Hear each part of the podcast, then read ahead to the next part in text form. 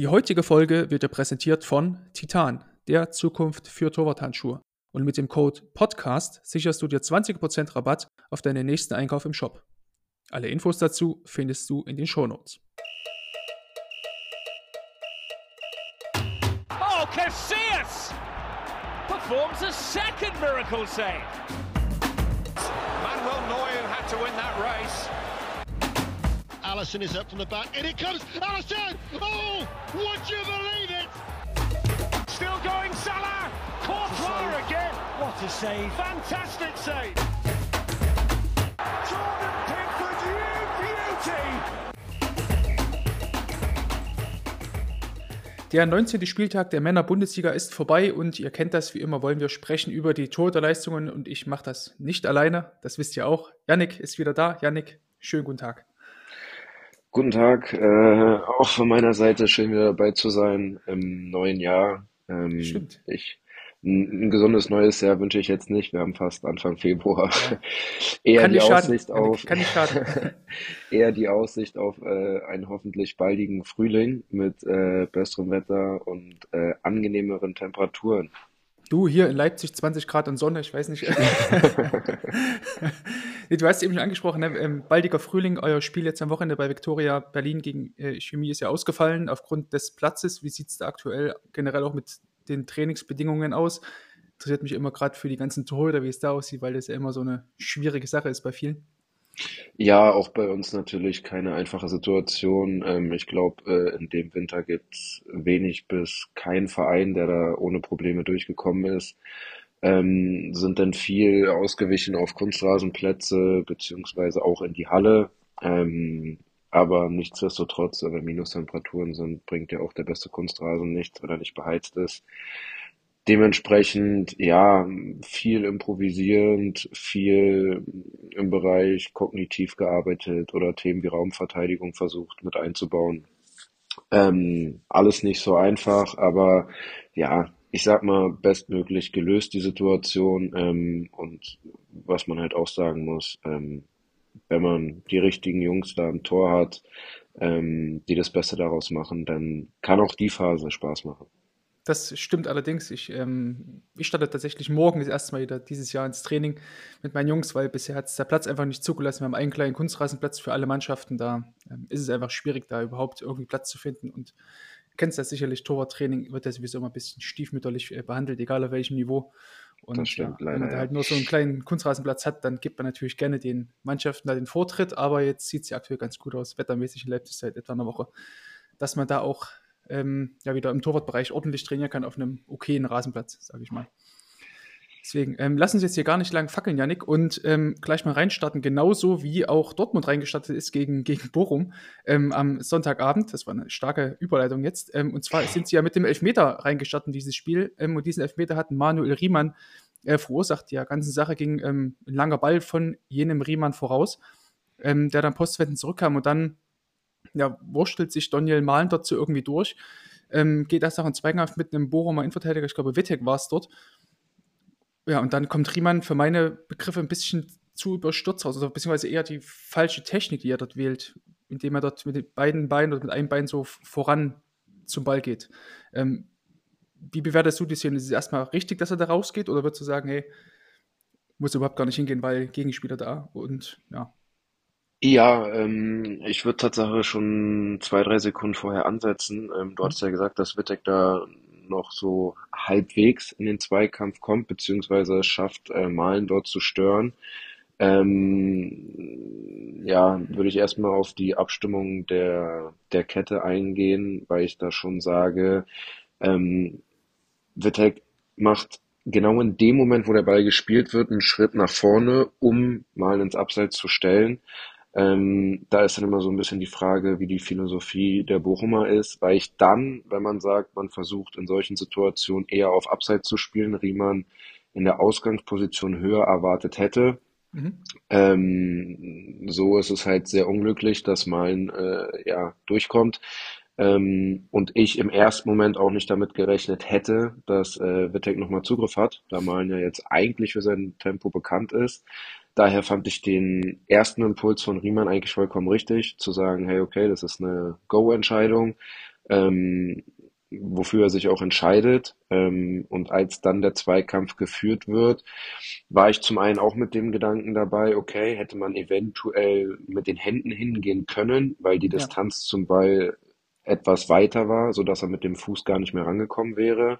Die andere Idee, die ich dann auch noch hatte, das muss man natürlich sagen, ist immer einfach im Nachhinein. Das muss äh, der Keeper in solchen Situationen innerhalb von Millisekunden entscheiden, ähm, der Situation fern zu bleiben, weil man sieht es dann danach nochmal in der, in der Wiederholung von der seitlichen Perspektive, dass man schon einen relativ seitlichen Drang hat, ähm, so dass man eventuell äh, an der Stelle von Riemann den Weg hätte einfach mitgehen können, ohne aktiv in die Situation stürzen zu müssen.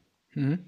Genau, diesen, die, diesen Drall nach außen, den du hattest. Mein erster Gedanke war dann auch so, hey, hätte er vielleicht hinten bleiben können, aber so diese Situation erstmal rauszugehen, ist ja erstmal okay, weil es ja lange so aussah, okay, der Ball rutscht jetzt irgendwie durch, dass er natürlich dann irgendwie zur Seite geht, normal dort ins Straucheln, ins Straucheln gerät, kann man dann ja auch sagen, muss hinten bleiben, ist keine, kein klarer Weg zum Tor, aber aus der Distanz dann, was für Riemann dann noch schwierig, glaube ich, dann noch diesen, glaube ich, diesen, ähm, diesen Weg dann nochmal ähm, abzubrechen, den er davon gemacht hat.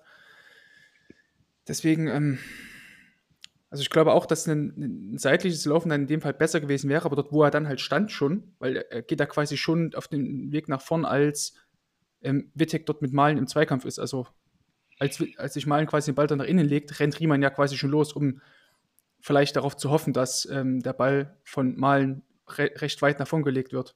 Ja, ja, genau. Und wie gesagt, dann ist halt entweder auch die Option, in Ballangriff zu gehen oder halt, wie gesagt, seitlich dann mitzugehen, ähm, weil so war die Chance auf den Ball doch relativ gering. Aber Wobei wie halt- gesagt, immer einfach aus. Ja, genau, weil Ballangriff ist immer wirklich so eine Sache.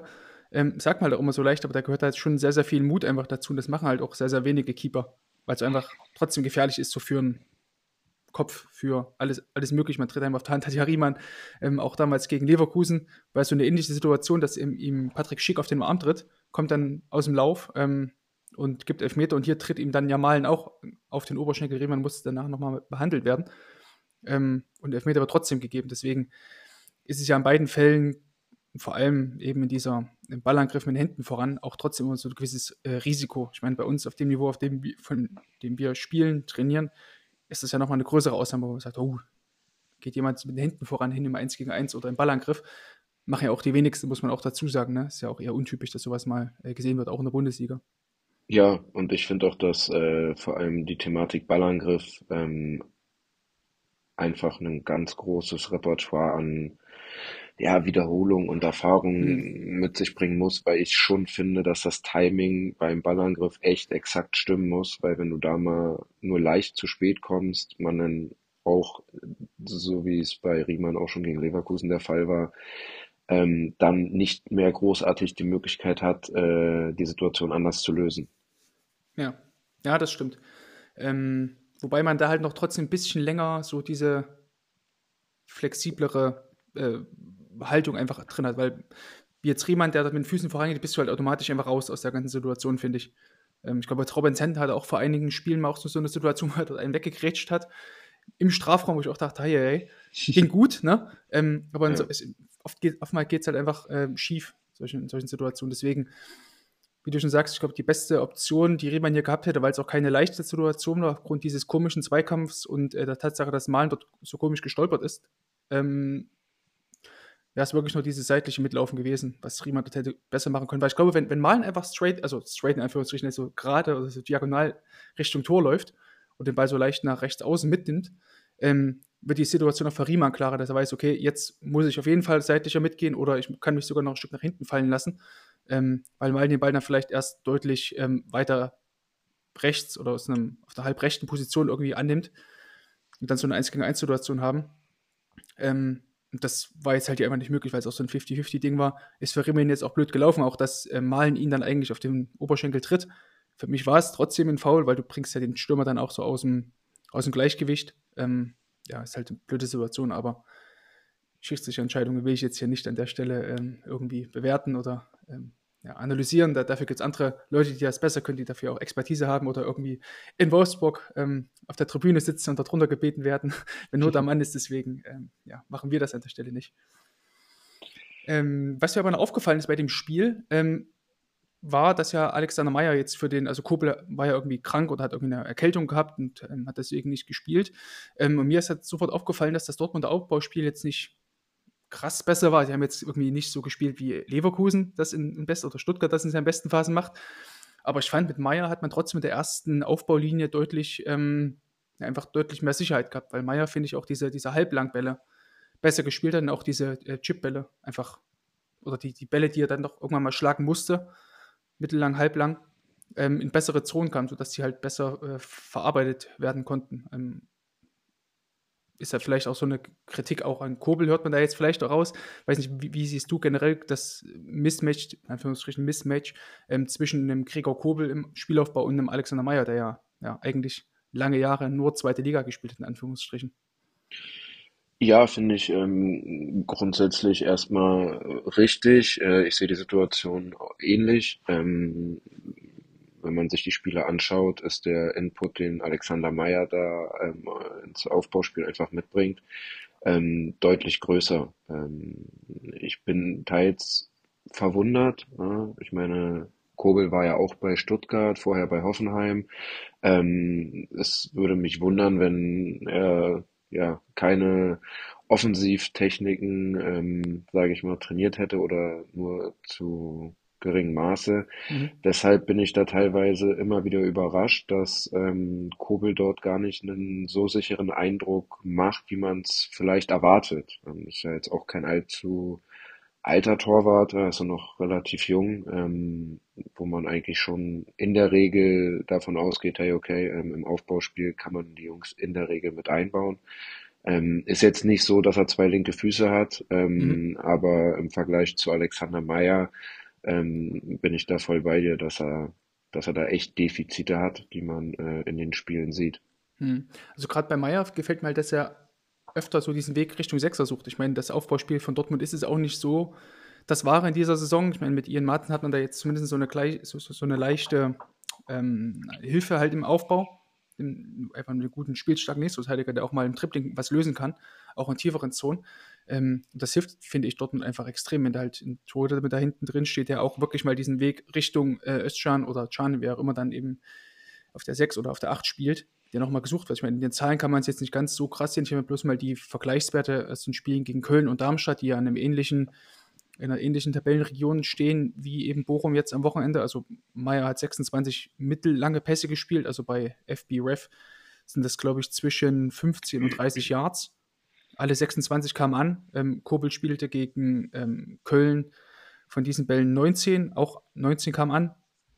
Und ähm, gegen Darmstadt waren es 23. Ähm, wobei von den langen Bällen, die Kobel gegen Darmstadt spielte, ähm, nur 12 ankamen von, von, ähm, von 20. Jetzt bei Meier waren es zumindest gegen Bochum, die ja auch einen ähnlichen Spielstil haben, zumindest phasenweise hochpressen, ähm, waren es 31 lange Bälle, 18 kamen an, also auch ein ähnlicher Schnitt von fast 60 Prozent. Ähm, trotzdem, die langen Bälle sind ja auch für Torhüter, dass die halt, die müssen ja nicht immer punktgenau kommen, aber bei Riemann sieht man ja, wenn die halt in ähm, gute Zonen einfach kommen, wo man eine gewisse Überzahl einfach hat, dass das dann auch ein Mittel sein kann für eine Mannschaft, ähm, einfach nach vorne zu kommen und auch dem Pressen zu entgehen. Auch bei Kobel hat manchmal das Gefühl, dass die Bälle mitunter ein bisschen blind geschlagen oder halt einfach hektisch geschlagen wurden, sodass man da vielleicht in irgendwelche ähm, Pressingfallen mehr oder weniger getappt ist, wo dann Gegenspieler mit mehr Schwung reinlaufen konnten und die Bälle dann gewinnen konnten.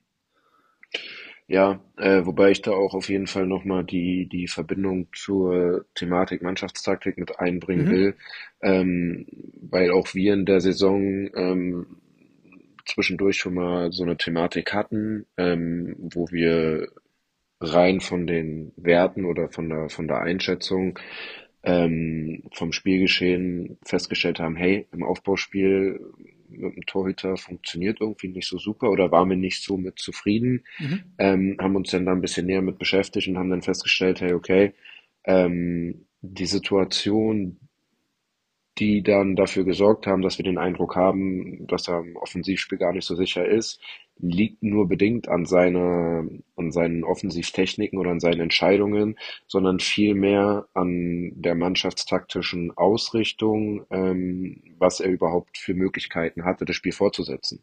Ähm, und nachdem wir dann da ein bisschen was angepasst haben, ähm, war es so, dass ein wirklich gegenteiliger Eindruck entstanden ist, Mhm. ähm, wo man sagen muss, ey, super Offensivspiel im Aufbau, top, immer eine Option, ihn mit einzubauen. Ähm, da ist mir dann extrem aufgefallen, wie abhängig ähm, das Ganze dann doch noch am Ende des Tages auch von der Mannschaft ist und dem Konzept, wie sie es, wie sie spielen wollen. Und da bin ich auch gespannt, was da in Zukunft bei Dortmund passieren wird jetzt mit ähm, Schein und Bender auf der Trainerposition. Ähm, glaube ich, kann es da guten und neuen Input geben, um auch dann für. Kobel vielleicht das ein oder andere Werkzeug mit reinzubringen, um die Situation besser zu lösen. Ja, natürlich. Also es gibt natürlich da immer den, ähm, den Faktor, dass man als Torhüter abhängig davon ist, ne, was einen die Mitspieler halt anbieten vor einem. Ähm, muss man auch dazu sagen. Ich meine, es gibt einige Torhüter, wie zum Beispiel, also Ron-Robert Zieler ist da, finde ich, das beste Beispiel, auch ein Torhüter mit einer super Technik, ähm, super ersten Kontakt. Der hat halt oft in seiner Karriere halt äh, Holzfüße vor sich gehabt. Ähm, und dadurch kam quasi so diese technische Sauberkeit mit Ball am Fuß oft gar nicht so zum Einsatz. Ähm, das, ähm, aber na, nach welchen Kriterien würde, ich, würde mich jetzt interessieren, äh, achtet ihr darauf, was den Torhüter gut macht im Aufbauspiel? Also ist es erster Kontakt, ist es Passgewichtung, ist es Passtechnik, Auswahl der Pässe?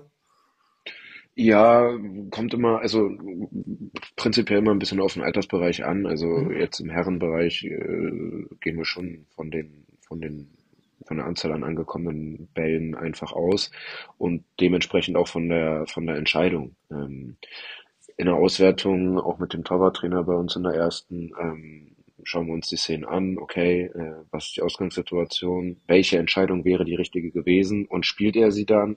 Und ähm, in der Regel sind es dann doch eher Entscheidungsfehler als technische Fehler, ähm, die da zu tragen kommen. Ähm, weshalb es dann eigentlich hauptsächlich so um das Thema Entscheidungsfindung geht, welchen Spieler bespiele ich, wieso bespiele ich ihn, weil es unser Ziel im Aufbau ist oder weil der Gegner versucht hat, eine Pressing-Situation zu stellen und wir sie überspielen wollten zum Beispiel.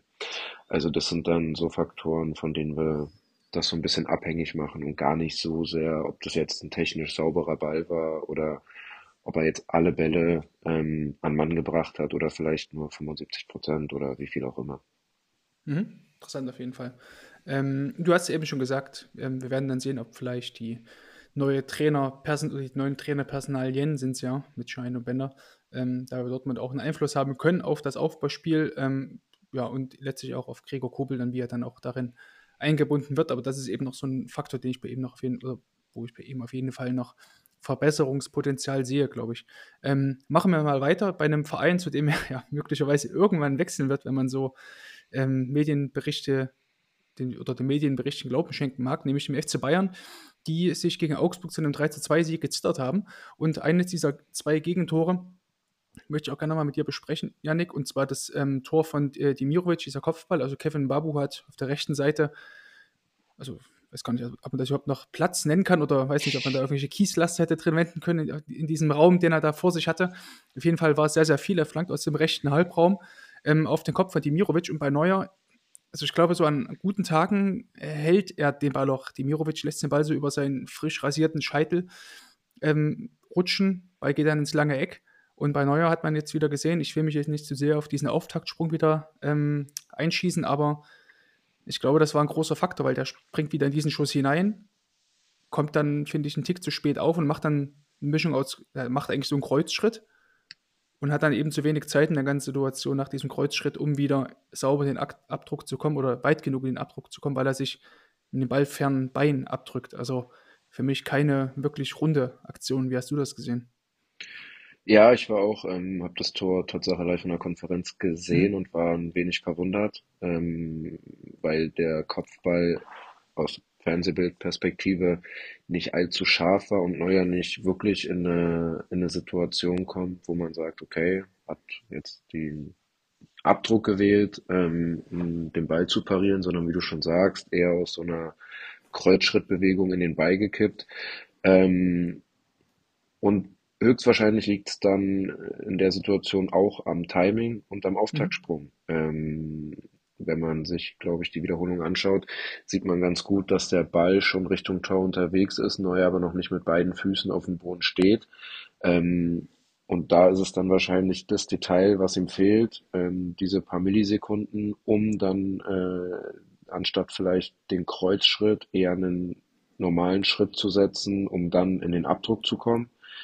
Ähm, so ist es, wie gesagt, ähm, ein, ein Kreuzschritt und der kommt nicht richtig in Abdruck. Also selbst mit einem Ball fernen Fuß kriegt er kaum mehr Druck ausgeübt, Mhm. so dass das ähm, ja nicht nicht sehr gut für ihn aussieht und ich auch sage, an guten Tagen ähm, pariert er diesen Ball. Hm. Also zugute halten muss man ihm, dass der Ball natürlich ähm, genau neben dem Pfosten, also im kleinen Tornetz einschlägt. Das, das würde ich ihm jetzt wirklich mal zugute halten, dass er recht platziert war. Dass er diesen Kreuzschritt macht, lag, glaube ich, daran, dass er ja, dass der Ball ja trotzdem eine recht hohe Flugkurve hatte. Also du hast ja schon eingangs gesagt, da war jetzt auch nicht sonderlich ähm, wuchtig reingeköpft, sondern Dimirovic lässt den Ball ja eher so über den Scheitel äh, da rutschen. Ähm, sehenswert gemacht auf jeden Fall, aber ähm, das Tempo war eben nicht so und dadurch wäre es, glaube ich, oder dachte er sich wahrscheinlich, okay, kann ich vielleicht einen Kreuzschritt setzen und dann mich abdrücken. Er rutscht, glaube ich, noch so ein bisschen weg, so wie das so in dieser Hintertorperspektive da aussieht.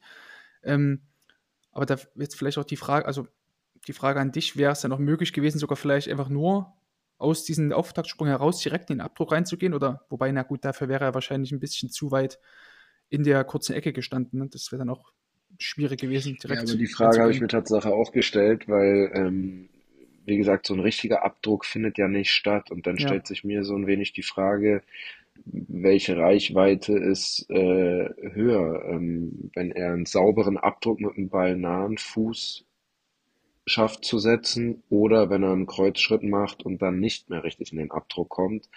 Ähm, dafür ja, kenne ich seine Mhm. Werte nicht gut genug, um das zu wissen. Aber wäre natürlich interessant, äh, das Ganze mal testweise durchzuspielen und zu schauen, okay, was ist, wenn er jetzt einen Schritt setzt und dann ein Abdruck kommt, hätte er die Reichweite gehabt, um dann den Ball zu parieren. Mhm. Sein, sein rechten Fuß, also dieser ballnahe Fuß, der setzt ja schon klar auf. Also es wirkt schon so ein bisschen, dass er so im letzten Moment auch so umgeschaltet hat zwischen, fuck, ich könnte ja doch noch einen Kreuzschritt setzen. Aber eigentlich war der Fuß schon so gesetzt, dass er hätte ab oder schon bereit war abzuspringen. Ähm, der Fuß setzt jetzt auch nicht komplett mittig auf, dann der, der recht, dieser Ball nahe dann in dem Fall, sondern er setzt ja vielleicht so einen halben Schritt ähm, rechts der Mitte auf, also vom, vom Stürmer aus gesehen. Ähm, dann, ich glaube trotzdem, dass er dann immer noch den, die Kraft gehabt hätte, um zumindest fast an den Ball oder noch näher an den Ball ranzukommen. Ähm, aber wahrscheinlich die beste Option wäre halt gewesen, einfacher Sidestep, muss gar nicht so ein riesengroßer Sidestep gewesen sein und dann eben rechts Fuß setzen, wie er es schon gemacht hat, und dann rein. Aber aufgrund dieses, was ich eingangs schon sagte, aufgrund dieses Auftaktsprungs, den er schon macht, als Mbabu den Ball dort flankt. Also da war halt schon extrem viel los bei Neu, wenn man so diese, diese allererste Einstellung dort sieht. Ähm, verlinke ich euch natürlich alles, ähm, liebe Hörerinnen und Hörer, in, der, in den Shownotes. Könnt ihr euch das auch, auch nochmal anschauen. Ähm, da sieht man schon, wie Neuer schon dort einen kleinen Sprung macht und dort vielleicht nur diesen, diesen Augenblick verpasst, sich eher schon abzusetzen und dann springt er eben eher zurück, anstatt nach hinten zu laufen auf die Linie. Also Reaktionszeit maximieren ist ja auch alles okay. Aber auch da macht er, glaube ich, diesen, diesen Fehler, dass er da auch nicht ähm, oder hier auch keine saubere Technik drin hat. Würde ich mal behaupten. Ja, ich gucke mir gerade die Ausgangssituation nochmal Mhm. an. Äh, er macht, ja, die Positionsanpassung findet halt statt, indem er immer wieder in seinen Auftaktsprung kommt.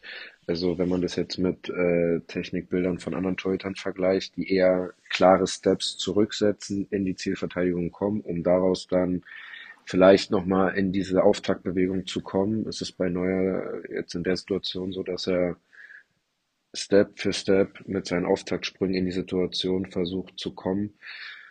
Ja, wie gesagt, ich glaube, Hauptursache war eher die Thematik ähm, des Abdrucks. Mhm. Ob er ihn dann gehalten hat, hätte, Ja, man weiß wirkte alles so, als hätte er nicht so richtig viel Balance in dieser ganzen Situation. Und dann, ja, ist es halt auch ein Gegentor, was dann letztlich auch vermeidbar gewesen wäre. Und generell war es ja auch kein Spiel, glaube ich, an das er sich irgendwie gerne erinnert, auch wenn er dort einen Elfmeter gehalten hat. Ähm, einmal gegen Sven Michel war es, meine ich. Ja. Ähm, wo er dort Felix Udokai vorher dort, also ich weiß nicht, was er dort machen wollte, also war auch so ein ganz komischer Ballangriff, den er dort versucht hat. Also die Flanke kam rein und er ähm, ja, macht ihn eher, eher in so einer seitlichen, als würde er so einen Leberhaken geben wollen, nur halt auf Kopfhöhe. So äh, haut er dort den Kopf von Felix Udokai weg, ähm, gibt dann Erfolge richtig Elfmeter. War auch ganz, ganz komisch das Ding, aber ja, am Ende des Tages hält er den Ball ähm, und man verliert nur 2 zu 3, weil dann eben auch Demirovic am Ende nochmal per Elfmeter trifft. Ähm, ja, das wird man jetzt auch sehen, wie es da bei Neuer und Bayern generell ähm, weitergeht. Ich glaube, wird jetzt auch kein Spiel sein, was ihn dann trotzdem umhauen wird, so im Nachhinein. Also, da ist er, glaube ich, auch Profi genug, um das abzuhaken, oder? Ja, gehe ich auch von Muss er ja. aus. Und es ist ja auch immer, ich sage mal, dankbar, ein schlechtes Spiel als Torhüter zu machen und trotzdem mit drei Punkten nach Hause zu fahren. Ähm, das wiegt dann in der Regel nicht so schwer, ähm, außer vielleicht beim Torwarttrainer, der das dann nochmal anders einordnet. Aber das wirkt natürlich nochmal alles anders, als wenn es jetzt die Niederlage gewesen wäre aufgrund der Leistung. Genau, und jene Niederlage gab es ja bei den letzten beiden Auftritten in Augsburg. Also von daher könnte es auch schlimmer sein für die Bayern ähm, mit so einem verursachten Elfmeter und trotzdem drei Punkten. Genau, deswegen ähm, würde ich sagen, soll man sich gar keine grauen Haare wachsen lassen. Deswegen, wir gehen mal weiter an die Weser zwischen Werder Bremen und Frankfurt, äh, Frankfurt sage ich schon, der SC Freiburg natürlich. Ähm, Gab es auch ein interessantes Spiel. 3 zu 1 gewinnt Werder Bremen dort gegen Freiburg. Ähm, und das zwischenzeitliche 2 zu 1 er erzielte Njinma mit einem Fernschuss, der auch, fand ich, haltbar war. Also wir haben ja letzte Woche schon drüber geredet, dass Noah Atubodo bei so einem ähm, Fernschuss so ein bisschen unglücklich aussah. Wir haben das auch alles aufgearbeitet, weil, weil eben abgefälscht, beziehungsweise dieser Schuss von Vejos damals ähm, recht spät gesehen wurde. Aber jetzt hier in dieser Situation, Janik, würde ich ihn deutlich mehr in die Pflicht nehmen oder in die, in die äh, Schuld nehmen bei diesem Gegentor ähm, von Jinma, der aus ähm, ja, 18, 19 Metern zentral abschließt. Sicht war relativ frei, zieht dort nach innen und der Ball springt zwar ein bisschen komisch auf, ähm, geht dann aber trotzdem unter dem Handschuh oder unter der Hand von äh, Noah Achobodo hindurch. Ähm, wie schätzt du diese Situation ein? Ja, ich habe ähm, letzte Woche in der Folge auch schon mm, die Szene so kritisch gesehen, weil ich auch ja, mir unschlüssig war, ist das, ist das eine Beteiligung von ihm oder nicht? Der Schuss war jetzt nicht einfach, war jetzt aber auch nicht unhaltbar. Ähm, Gleiches gilt hier. Ähm, habe mir die Szene auch mehrmals angeschaut und mm, ja, ich bin tatsächlich immer noch so ein bisschen auf der Suche nach dem, dem Fehler sozusagen. Ähm, Ja. seine Position ist an sich erstmal in Ordnung. Ähm, Setzt sich erstmal gut nach hinten ab, ne? So wie er dort erstmal, also als Ball, es kam quasi so ein langer Ball, den ähm, Freiburg dort nicht gut klären kann, ne? Und dann, als ein Jinma dann nach innen zieht, macht er eigentlich alles richtig, setzt sich erstmal nach hinten ab, steht ein, zwei Schritte vor der Linie. Das genau. passt ja erstmal soweit, ne? Ja, und dann kommt der Abschluss. Ähm, gut, jetzt weiß ich nicht, ob er vielleicht spekuliert hat, dass äh, die Ecke noch von seinem Verteidiger geblockt wird. Aber wäre jetzt für mich in dem Fall eigentlich kein Argument, weil er deutlich zu spät kommt, der Freiburger. Ähm, und dann setzt er ja relativ deutlich zu erkennen einen negativen Abdruck. Ähm, das ist dann auch wieder, der Ball schlägt ungefähr anderthalb, zwei Meter neben dem Pfosten ein. Das heißt, die Wahl der Technik vom Abdruck negativ war eigentlich die richtige. Auch Ähm, aufgrund der kurzen, des, also aufgrund dieser, des Tempos und kurze Schussdistanz. Also jetzt nicht so, dass jetzt ja genau, irgendwie so ein richtig. Schlenzer, wie zum Beispiel dieses Tor von Openda gegen, gegen Nübel. Ähm, Mhm. da war, hat Nübel ja, glaube ich, auch den Fuß quasi in die Ecke gesetzt, ne? Ähm, war einfach die Zeit gegeben. Aber jetzt hier an der Stelle, genau, bin ich voll bei dir, ist Negativ-Step eigentlich ja richtig, weil es jetzt auch nicht so Ja. krass weit in die Ecke ging. Ja.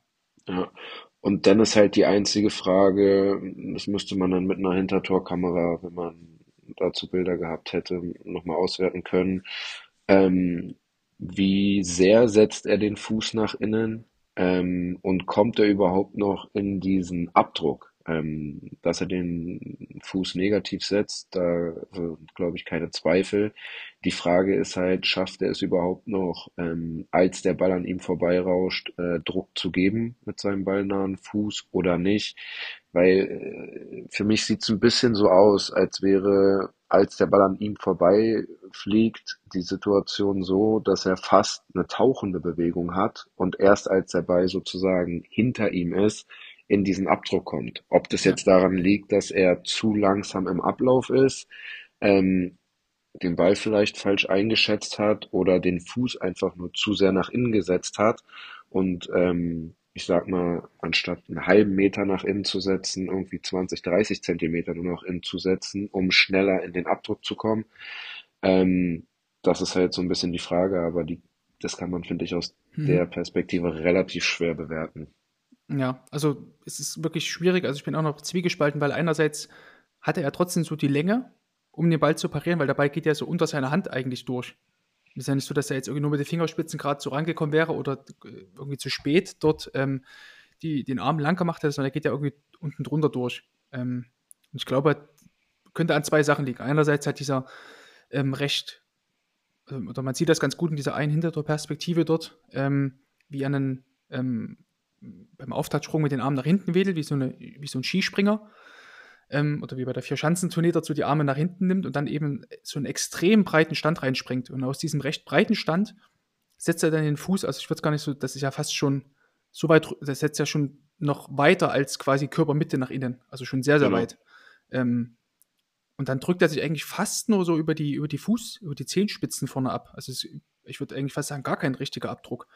Ähm, und eben in dieser Verbindung aus, ich drücke oder ich, ich mache einen Auftaktsprung mit Arm nach hinten, muss quasi meine Arme erst von hinten wieder nach vorne bringen und eben breiter oder breiter, also dann aus diesem Sprung in diesen breiten Stand hinein kommt, wird es für ihn recht schwierig, dann irgendwie auch wieder, ähnlich was wir vorhin bei Neuer hatten, so eine, einerseits so eine Balance zu bekommen und andererseits auch wieder dieses Tempo nach unten zu bekommen. Weil normalerweise willst du ja diese, du hast vorhin schon diese Tauchbewegung angesprochen, willst du ja eigentlich so eine, die Grasnarbe unten entlang gehen. Und das macht Atubulu hier, finde ich. Es wirkt eher wie so eine ja, böse gemeint Bahnschranke.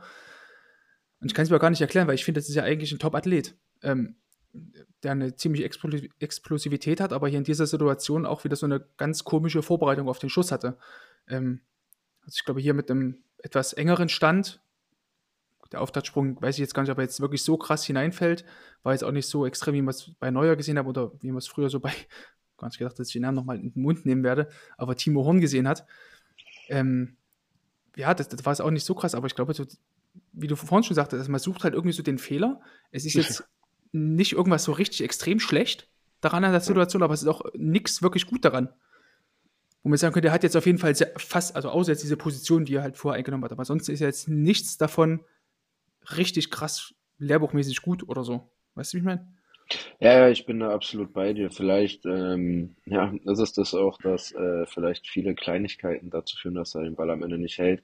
Was ich jetzt mir auch noch ein bisschen auffällt, ist, dass der rechte Fuß, den er setzt, ähm, auch leicht nach vorne weggeht, sodass mhm. er mit dem Körperschwerpunkt schon eher nach hinten weggeht, ja, genau. ähm, was mhm. vielleicht den Bewegungsablauf auch nochmal so ein bisschen verlangsamt.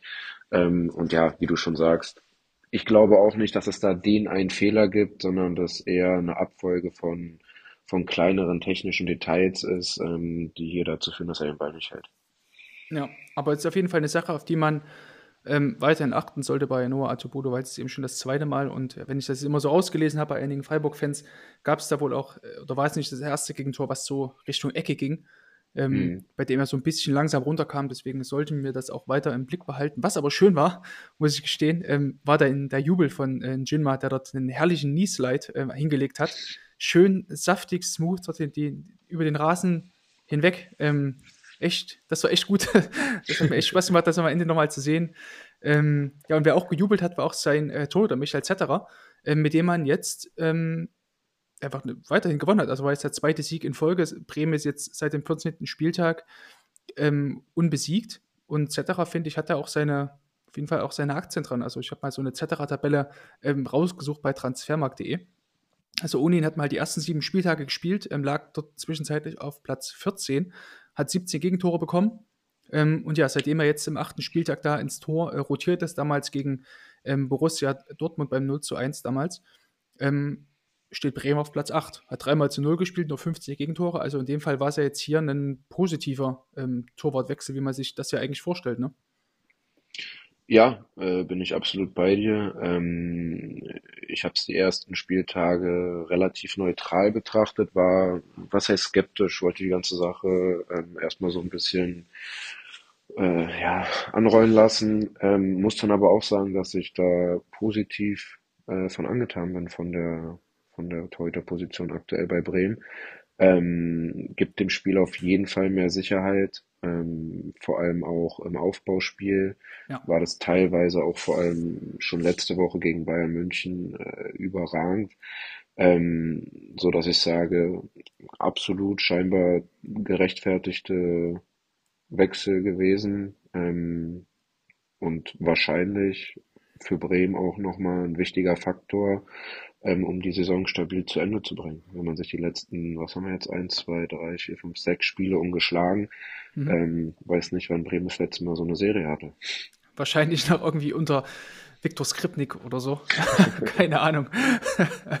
ja, das stimmt. Und das ist ja trotzdem auch, ähm, vielleicht abschließend dazu nur nochmal, ähm, es gab ja zwischenzeitlich auch diese ähm, eher wilden Phasen, sage ich mal, von Zetterer, als er, glaube ich, auch gegen, war das gegen Stuttgart oder so, wo er diesen Ball auf Fürich dort gespielt hat. Ja. Ähm, ne? Und oder auch ge- gegen, gegen war, glaube ich, auch ein Heimspiel gegen Union oder so.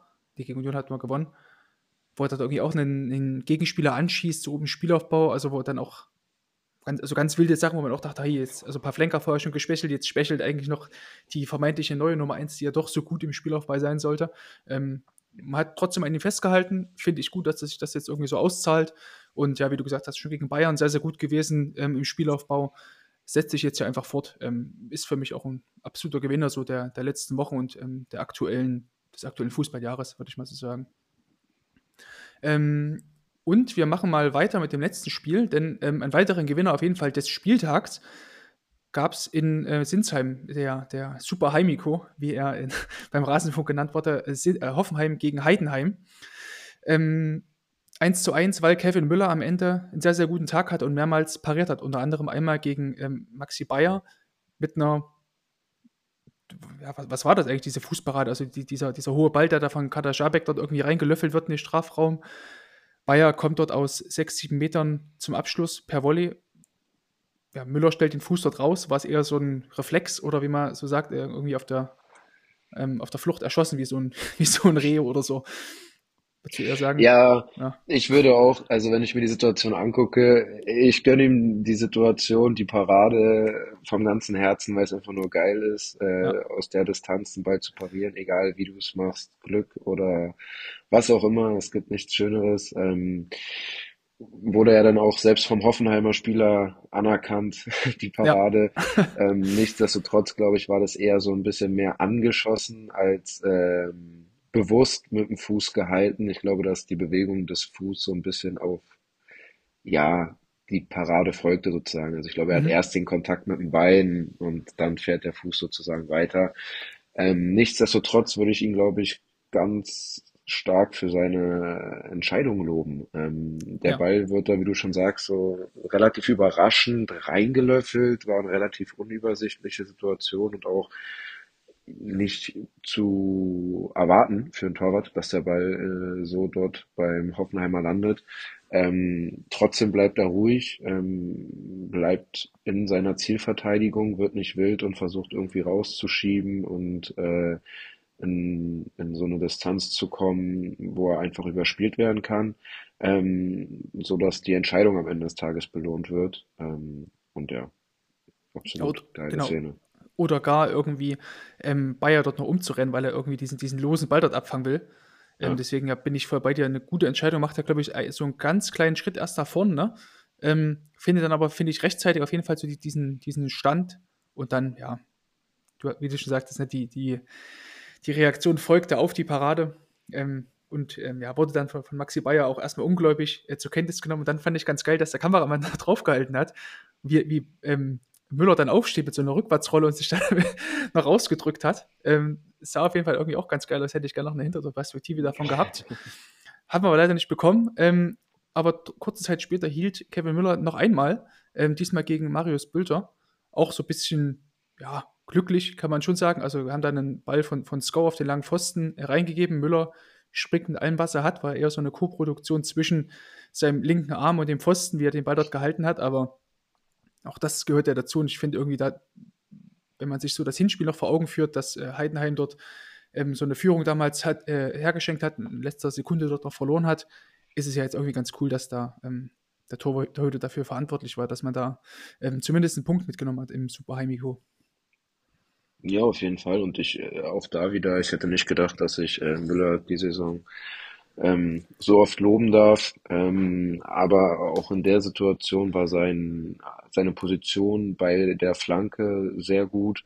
Ähm, hat sich dann auch relativ schnell entschieden, okay, den Ball werde ich nicht im Raum attackieren, passt seine Position an und macht dann das einzige Richtige, weil die einzige Chance, die du dann noch hast, ähm, ist in deine ja, Standzone zu springen sozusagen, ähm, wenn du nicht pünktlich da bist. Und genau das macht er, macht sich groß, streckt alle vier Gliedmaßen. Alle vier Gliedmaßen von sich, genau richtig. Ähm, und wird auch dann, klar, glücklicherweise genau dann angeköpft. Aber wie gesagt, den, den Sprung in diese Standzone sozusagen oder in die Situation, um diesen Ball zu blocken, ähm, macht er überragend wirkte so ein bisschen wie so ein Handballtor, ne? Wahrscheinlich war er also noch im Handballfieber, wie er dort diese, du hast gesagt, in diese Standzone reinzuspringen.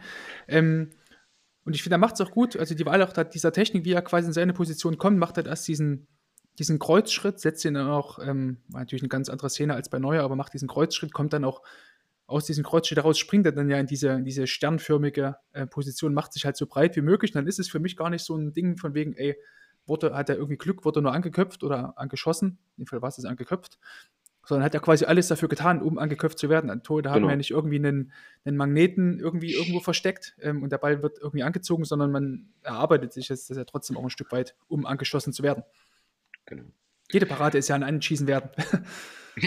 das stimmt. Na, deswegen, ja. Kevin Müller auf jeden Fall mit einer ähm, sehr guten Partie wieder. Ähm, und ich glaube, das ist ja genau die Situation, die ihm auch am besten liegen. So, wenn er halt irgendwie, es wäre, glaube ich, auch ein ganz guter Hallentorhüter, dass ich irgendwie jeden Schuss reinschmeißt, so. Ähm, feine Klinge ist es jetzt nicht, auch wenn es ums Thema Raumverteidigung geht. Auch so einige wilde Sachen dabei. Deswegen finde ich es eigentlich so, wie er es jetzt hier gemacht hat, ist eigentlich am besten aufgehoben bei, bei Heidenheim. Nee, ist richtig, bin ich absolut bei dir. Ja.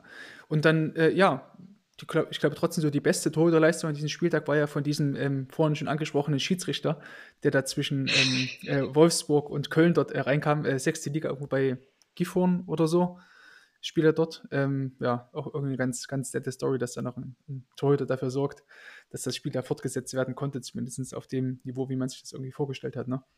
Ja, das ist richtig. Genau. Ähm, ja, dann ähm, hätten wir es eigentlich auch schon im Großen und Ganzen zu dieser Folge. Es war sogar die 80. Folge, Janik. Ein kleines Jubiläum hier mit dir. Stimmt. Ähm, am Montagabend. Ähm, cool auf jeden Fall, dass du wieder mit dabei gewesen bist. Ähm, Instagram-Account und Twitter werde ich wie immer alles verlinken, ihr wisst das. Ähm, würde mich auf jeden Fall freuen, Janik, wenn es noch mal klappen würde mit uns beiden demnächst. Ja, sehr gerne. Ähm, macht mir immer sehr viel Spaß. Ähm, ist immer ein interessanter Austausch. da komme ich gerne wieder vorbei, auch wenn es keine Jubiläumsfolge so wie heute mit der 80. ist. ja, bis zur 90. oder gar bis zur 100. warten wir damit auf jeden Fall nicht. Äh, zumindest äh, hoffe ich, dass, dass ich das irgendwie in den Terminkalender einbauen kann. Ich glaube, nächste Woche dürften Paul und Tino, da sind wir dann dieses Mal zu dritt hier wieder unterwegs, ähm, mit dabei sein. Ähm, allen Hörerinnen und Hörern und auch dir, Yannick, eine gute Woche und bis zum nächsten Mal. Ciao. Danke ebenso. Ciao, ciao. Oh, Casillas! Performs a second miracle save. Manuel Neuer had to win that race. Allison is up from the back, and it comes. Allison! Oh, would you believe it? Still going, Salah. Courtois again. What a save! Fantastic save. Jordan Pickford, you beauty.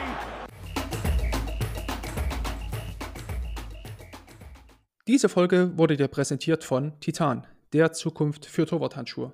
Mit dem Code Podcast sicherst du dir 20% Rabatt auf deinen nächsten Einkauf im Shop.